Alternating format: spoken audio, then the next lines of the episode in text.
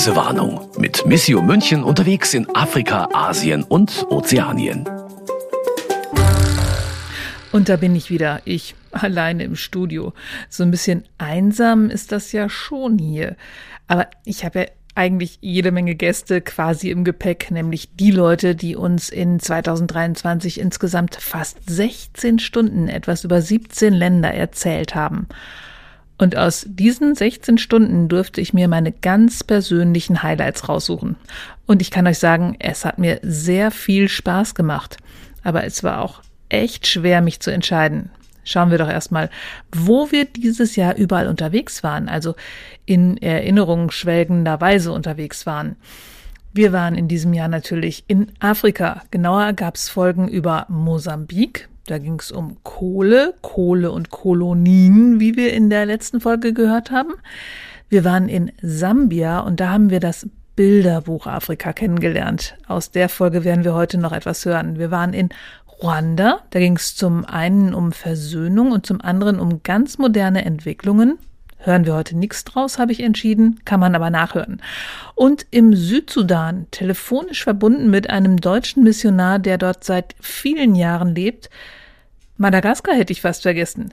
Da hätten wir nämlich fast ein neues Podcast-Genre betreten oder gestartet. Machen hm. müssten wir eigentlich auch noch eine andere Titelmelodie haben sollen. Hm. Tada! Tada! Also eine Krimi-Melodie. True Crime by Miss You. Ich glaube, das eine gute Idee war. Aber ihr erinnert euch ja an den dritten von drei Begriffen, Mordverdacht. Mhm, genau. Weil der Herr Selper in Madagaskar, da geht es nämlich wieder hin, im Gefängnis gelandet ist. Oh ja, oh ja. Aber wie heißt es so schön in dem Spiel, das ihr vielleicht noch alle kennt, Monopoly? Da gab es das Feld, gehe in das Gefängnis und am Ziehe Rande. nicht 2000 Mark ein. Ja, und am Rande. Stimmt. Und war das nicht so am Rande von dem Feld, wenn man da hingewürfelt hat, stand doch nur zu Besuch.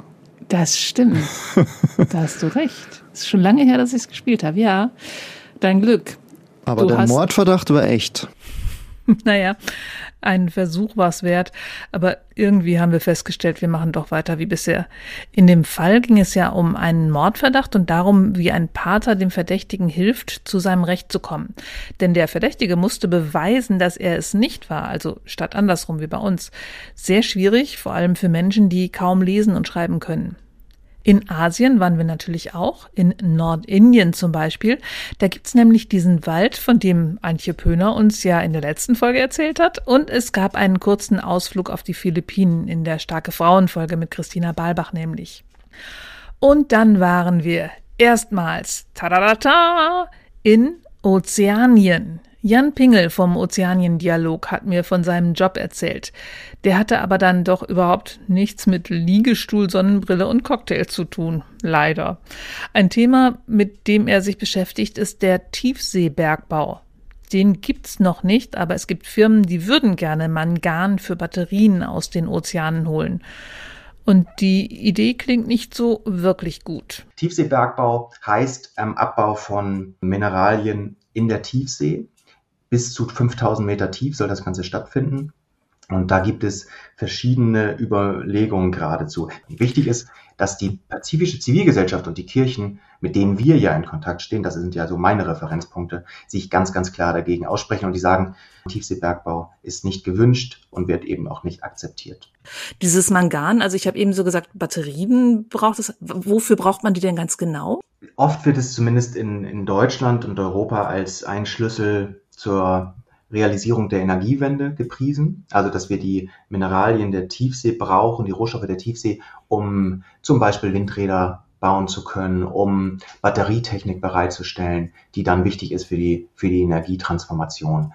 Neueste Informationen und auch Studien zeigen eine völlig andere Richtung. Also es gibt eine Studie, die auch ähm, von Greenpeace in Auftrag gegeben wurde und die recht neu ist, also von, von Anfang 23, die eben sagt, dass wir für die Energiewende in keinster Weise Tiefseebergbau brauchen, dass wir alle Mineralien und Rohstoffe haben, die benötigt werden dafür.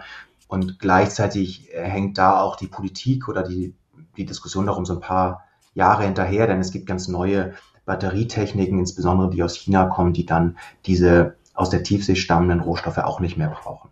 Also man braucht es nicht und macht, man, man, man macht es trotzdem. Man braucht es nicht. Es ist ein, und das sehen wir ja auch weltweit, ähm, wie man immer so schön sagt, ähm, Mining for Profit und nicht Mining for Need. Also es geht um darum, mhm. Profite zu erwirtschaften und ähm, die Unternehmen, die dahinter stecken, die wollen auch genau das. Die, das sind börsendotierte Unternehmen, die insbesondere Gewinne abschöpfen wollen. Und so, so müssen wir Tiefseebergbau auch im Moment sehen. Ich muss noch mal ganz kurz verstehen, was das mit diesem Tiefseebergbau, also wo das genau gerade hängt. Also Sie haben gesagt, es gibt's noch nicht. Also die, mhm. die, die Menschheit hat sich jetzt, hat jetzt die Erde, also hat die Erde aufgerissen, um Ressourcen rauszuholen und stellt fest, wenn sie noch mehr haben möchte, dann wird's irgendwie kompliziert. Und jetzt gehen sie in die Tiefsee. Hat man irgendeine Ahnung, hat man irgendwie erforscht, welche Auswirkungen das auf das Meer haben wird? Die Forschung laufen. Insgesamt muss man sagen, dass wir noch viel zu wenig wissen. Das ist auch ein Problem, gerade wenn wir jetzt. Also ähm, einfach mal machen dann, oder wie? Genau, das ist so ein bisschen die Diskussion, die gerade läuft. Völlig ähm, verrückt. Also wir sind kurz davor, eben die Probleme, die wir an Land haben und die wir nicht gelöst haben, gerade was den Landbergbau angeht, ähm, dass wir die einfach ins Meer verfrachten. Die gleichen Probleme nochmal wiederholen, also dass wir quasi als Menschheit äh, nicht gelernt haben. Das ist im Moment so die Aussicht, die düstere Aussicht, die wir haben. Es gibt viel zu wenig Informationen darüber, was Tiefseebergbau mit der Meeresumwelt, mit der, mit der Biosphäre mehr machen würde und was das für Auswirkungen auch auf Küstengemeinschaften und überhaupt auf menschliches Leben hat. Wir wissen, und das, dieser Vergleich wird oft bemüht, weniger über die Tiefsee als über den Mond. Knapp zwei Prozent der Meeresoberfläche sind erforscht. Das sind doch riesige Mysterien, die dort auf uns warten. Wir sind also dabei, ein völlig unbekanntes Gebiet zu betreten und dort in der Tiefsee mit riesigen Geräten, mit Licht und Lärm zu agieren. Die Wissenschaft ist sich aber eigentlich einig darüber, dass es katastrophale Auswirkungen haben wird und dass es sehr, sehr lange dauern wird, wenn es überhaupt möglich ist, diese Schäden zu reparieren oder sie der Natur Zeit zu geben, sich zu regenerieren. Es gibt einen Test in den, aus den 80ern, das hat ein deutsches Forschungsinstitut gemacht, diese darunter haben mit so einer Art Flug diese Manganknollen aufgesammelt oder abgepflügt und jetzt neuerlich sind sie wieder runtergetaucht, um zu gucken, wie es dann jetzt so aussieht. Und das war Mitte der 80er und es sieht aus, als ob dieser Test gestern gewesen wäre. Genauso, als ob das eben jetzt eine Woche her ist. Aber noch ist es nicht so weit und viele Akteure, darunter Jan Pingel vom Ozeaniendialog, wehren sich zusammen mit Kirchenvertretern und NGOs aus der Region dagegen und sagen, Tiefseebergbau ist not needed, not wanted, not consented, also nicht nötig, nicht gewollt und nicht eingewilligt. Um viel Wasser ging es auch in unserem Telefonat mit Pater Gregor Schmidt im Südsudan. Wir hatten ja zuerst versucht, ihn per Zoom zuzuschalten. Das hat auch geklappt aber nur ganz kurz. Dann hat er uns gemailt, dass das Internet gerade nicht vernünftig geht und dann haben wir halt telefoniert. Ich finde das immer noch total faszinierend, dass es einfach so geht, denn einige Gegenden im Südsudan sind schon sehr von der Welt abgeschnitten. Überall ja. sieht man Bilder, wie Menschen durchs Wasser warten und zwar nicht knietief, sondern brusttief. Ist das immer noch so bei Ihnen? Jawohl.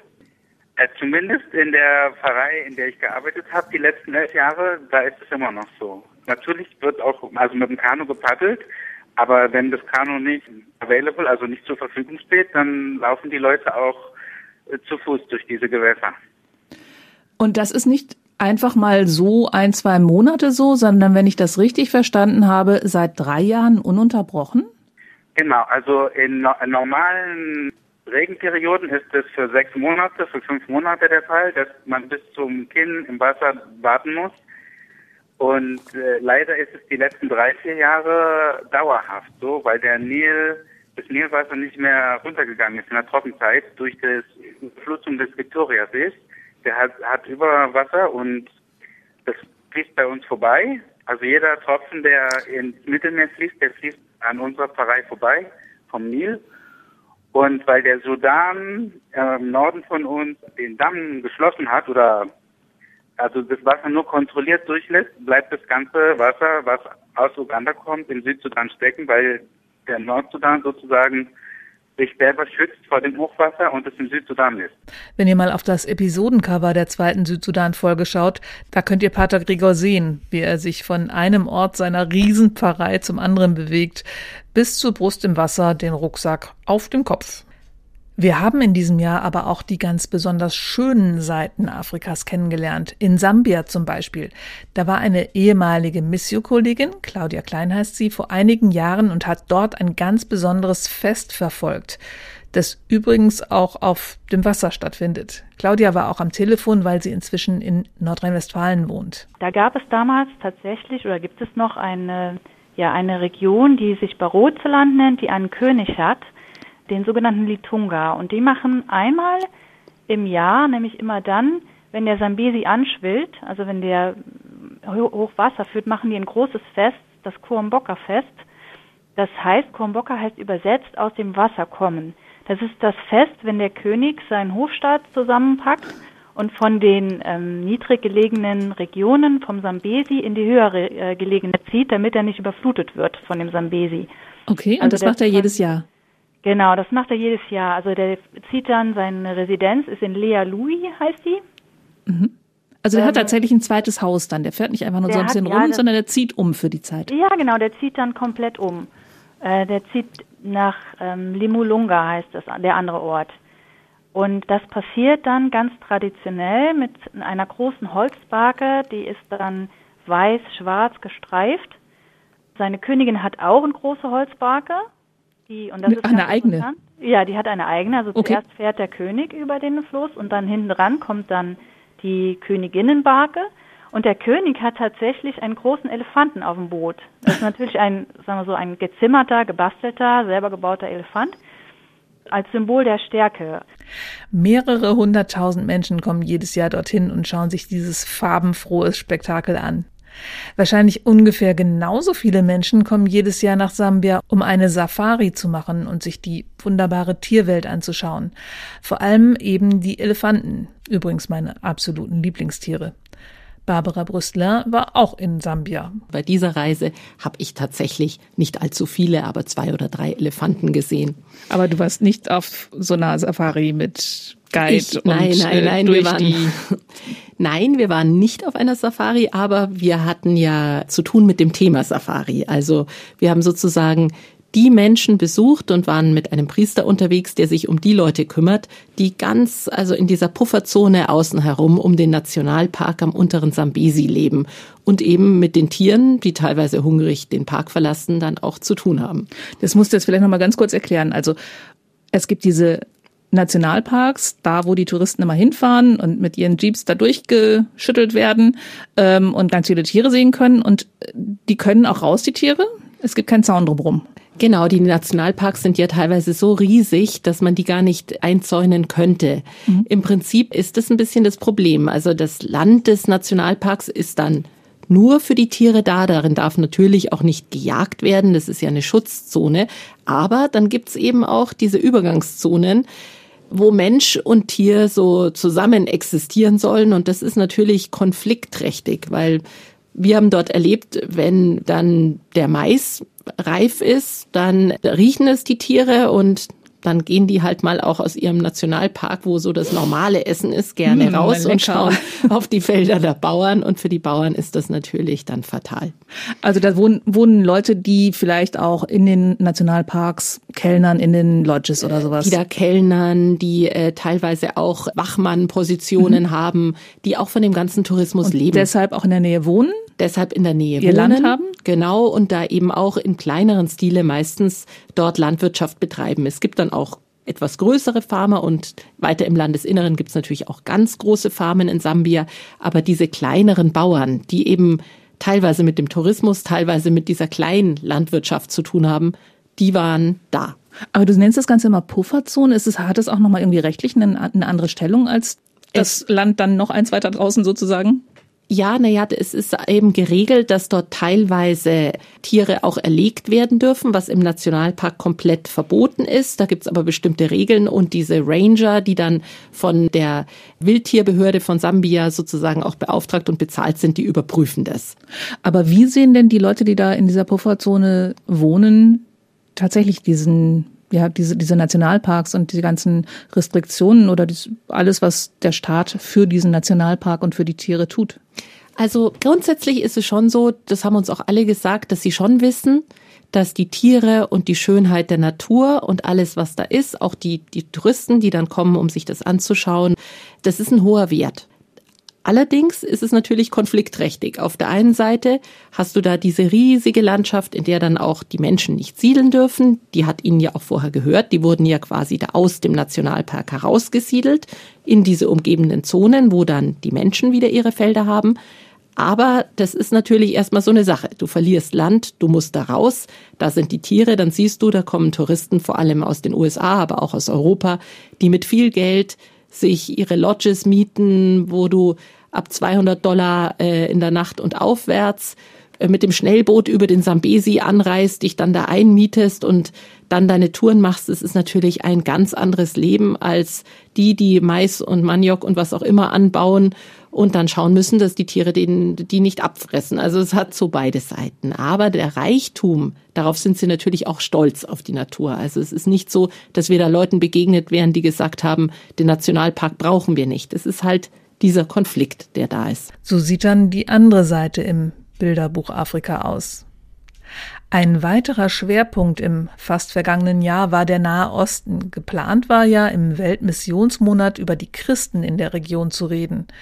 Was dann im Oktober passiert ist, hat da noch keiner geahnt. Wir hatten in der Reisewarnung Besuch von einem der Missio-Gäste, die in dieser Zeit von ihrer Arbeit erzählen. In diesem Fall war es eine Gästin, eine Journalistin aus dem Libanon nämlich. Und sie hat uns erzählt, wie sie die Situation erlebt. Was sie erzählt hat, kann ich hier nicht mal eben kurz zusammenfassen. Aber ihr könnt natürlich die Extra-Folge im Oktober jederzeit nachhören. Wir haben auch über die Lage in Syrien und in Ägypten berichtet und wir haben mit Nikodemus Schnabel in Israel gesprochen. Er ist Abt der deutschsprachigen Dormitio-Abtei in Jerusalem und wird oft von den Medien angefragt, um die Lage in Israel zu beurteilen. Und dann kommt es natürlich immer zu der einen Frage. Ja, die Christen, wo stehen die denn? Sag ich, ja, die Christen stehen auf beiden Seiten, stehen auf allen Seiten.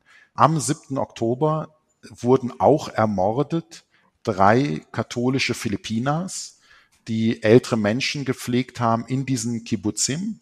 Und es wurden auch einige entführt in Gaza. Da habe ich aber noch keine sicher belegbares Zahlenmaterial. Und wir haben 18 getötete Christen auf der Seite von Gaza. Der Anteil der Christen in Israel und Palästina liegt bei nur ein oder zwei Prozent. Aber diese ein bis zwei Prozent sind in allen Bevölkerungsgruppen und in allen Gebieten verteilt. Und die nächste Frage der Medien ist dann oft die, ob die Welt ohne Religionen nicht eine bessere wäre. Und die kann der Abt einfach nicht mehr hören. Also was die Hamas da macht, hat ja nichts mit dem Islam zu tun. Das ist eine totale Pervertierung. Also hinzugehen und äh, Babys zu enthaupten und zu verbrennen, äh, Frauen zu vergewaltigen. Also, ich meine, also da gibt es, da gibt es keinen religiösen Freifahrtschein für. Das ist einfach pervers, das ist Sünde. Ja, und auch die radikalen Juden, die Christen bespucken oder die Friedhöfe schänden, können in seinen Augen keine wirklich frommen Beter sein. Die letzte Scheibe wurde uns eingeschmissen am Freitagabend. Freitagabend ist RF Shabbat. Das ist Chilul Shabbat. Das ist Entweihung des Shabbats. Und das ist dieses genau, was sich immer zeigt. Das sind die Hooligans der Religion. Das sind nicht die Beter. Die wirklich tiefgläubigen Menschen haben ja alles dieses Bewusstsein, sündig zu sein. Und somit eine ganz andere Haltung haben, als einfach nur Recht haben zu wollen. Abt Nikodemus weiß aber auch, wie diese Extremisten ticken. D geht es darum, dass ihnen so ein Hassprediger sagt, pass mal auf, ich erkläre dir die Welt. Das sind die Guten, das sind die Bösen. Das sind deine Kameraden und die anderen hast du zu vernichten. Und wenn mir halt jemand endlich mal das erklärt, in drei Sekunden oder sagen wir drei Minuten maximal, ne, auf so einem schönen YouTube-Video, natürlich, dann bin ich gut an der Hand genommen und muss einfach nur noch diesem Demagogen folgen, der ganz klar nur noch weiß-schwarz hat. Und da würde ich sagen, dass Aufgabe der echten Religion, aller Hochreligionen ist es, Geschmack an Komplexität zu machen. Geschmack finden an der Komplexität. Das täte nicht nur den Konfliktparteien in Israel gut. Wir haben uns übrigens auch noch einen anderen prominenten Nahostexperten ins Studio geholt.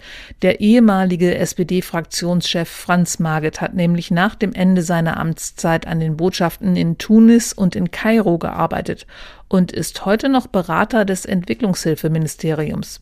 Christian Sepper und ich haben ihn natürlich gefragt, ob er damals 2013 war das, möglichst weit weg wollte. Er war ja nicht nur bei der SPD, sondern auch noch Vizepräsident des TSV 1860 München. Nein, wir waren ja damals sogar noch in der zweiten Liga und zwar alle sechs Jahre, in denen ich Vizepräsident war. Und mich hat damals immer ein bisschen geärgert, dass man nie zufrieden war. Auch wenn man Vierter in der zweiten Liga war, war ja. das zu wenig und definitiv war das Präsidium, ich war ja Vizepräsident, definitiv waren im Präsidium lauter Deppen gesessen, die den Sprung in die erste Liga nicht geschafft haben. Aber heute wäre man froh, wenn man dort genau. ist, wo dort wäre, wo wir damals gewesen sind. Übrigens gilt das auch für die SPD. ja, manchmal sind wir auch etwas albern bei den Aufnahmen. Besonders übrigens, wenn Christian da ist. Zum Beispiel hier. Und da sind wir wieder mit Folge 2 im Mai. Hey, das reimt sich. Immer wenn du da bist, fange ich mit dem Reim an. Das war beim letzten Mal, also bei der, wann warst du das letzte Mal da? Was hast du beim letzten Mal erzählt? Tja, da kann ich nichts dazu sagen. Ich würde nur sagen, dann gehen wir ran an den Südsudan. Also wenn du das bei uns zu Hause gebracht hättest, diesen Spruch, dann ähm, hätte mein Sohn meinem Mann gesagt, Dad Jokes are bad Jokes. Okay. Womit er recht hat. Zumindest siehst du es ein. Poesie bei der Reisewarnung. Das kann ich jetzt wirklich mit keinem anderen Schnipsel mehr toppen, obwohl es noch viel mehr schöne, lustige, starke und nachdenkliche Momente gäbe. Aber die könnt ihr ja alle selbst anhören. Und ich bin mir sicher, auch die nächste Folge wird wieder sehr unterhaltsam. Da kommt Antje Pöhner zu mir ins Studio und es geht nach Nepal. Und wahrscheinlich bringt sie mir sogar noch jemanden mit, haben mir die anderen erzählt. Ich bin gespannt. Mein Name ist Brigitte Strauß und ich wünsche euch noch einen schönen Advent, besinnliche Weihnachten und ein friedliches neues Jahr. Bis zum nächsten Mal. Das war Reisewarnung mit Missio München unterwegs in Afrika, Asien und Ozeanien. Ein Podcast von Missio München, produziert vom katholischen Medienhaus St. Michaelsbund.